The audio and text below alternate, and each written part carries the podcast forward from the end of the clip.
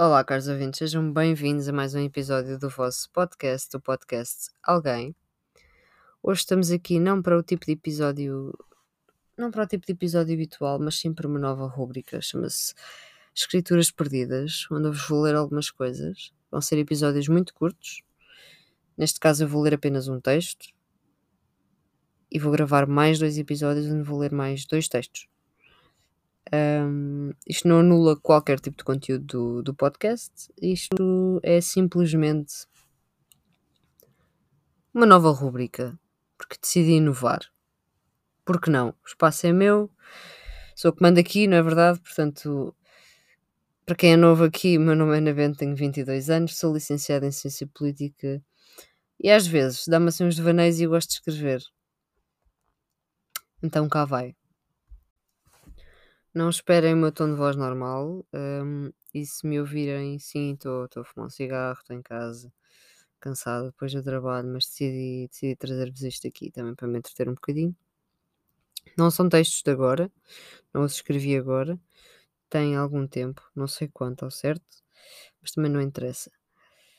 Este texto que vos vou trazer nesta, neste primeiro, primeiro episódio da rúbrica chama-se. E o episódio está explícito, portanto, malta, quem quiser sair, sai agora. Uh, o, epi o episódio.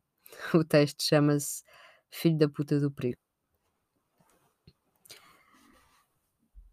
Eu não consigo dizer-vos já agora uh, que tipo de texto é este. Para mim é um texto corrido. Eu não sou escritora, está bem?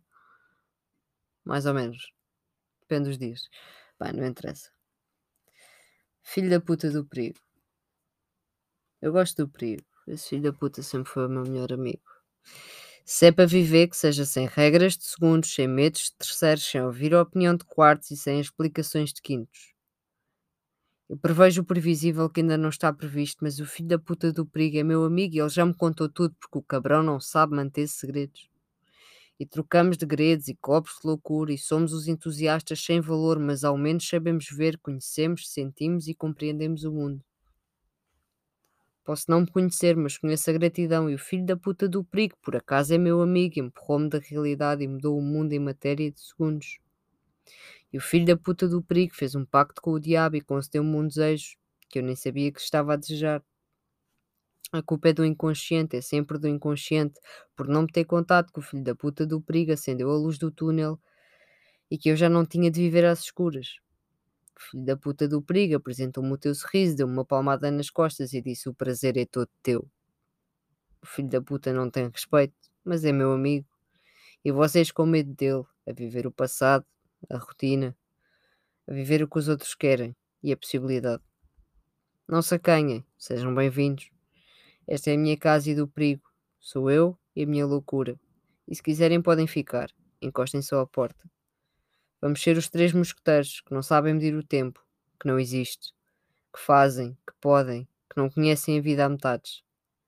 Não quero conclusões de sextos, bitites de sétimos e preocupações de oitavos. O filho da puta do perigo é o meu único amigo, mas na verdade só conto comigo. Não sei sequer se o filho da puta do perigo quer ser meu amigo. E o louco que é louco não está acostumado a ter amigos, mas eu gosto do filho da puta do perigo. Seja bem-vindo